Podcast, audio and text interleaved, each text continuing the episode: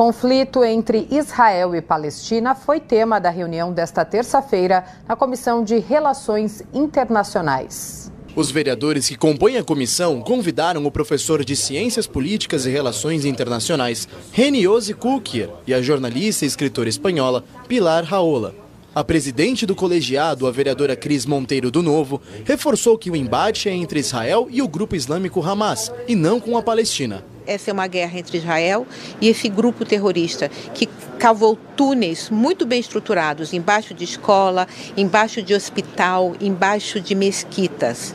Ou seja, faz o, povo palestino de escudo humano. O vereador André Santos, do Republicanos, destacou o resgate dos brasileiros na faixa de Gaza. Agora todos devem se unir em prol dos brasileiros, em prol de que a, as coisas estejam de maneira mais tranquilas, a paz possa estar presente.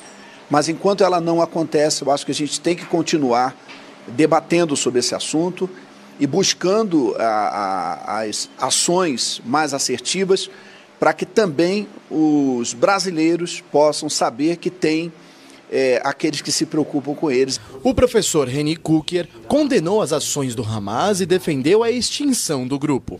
Ele é inimigo do mundo democrático, do mundo livre, das minorias. Ele persegue mulheres, persegue homossexuais, persegue todas as minorias. O Hamas é tudo que a gente não conhece, não acredita e não gosta no Brasil e, nos, e no mundo democrático.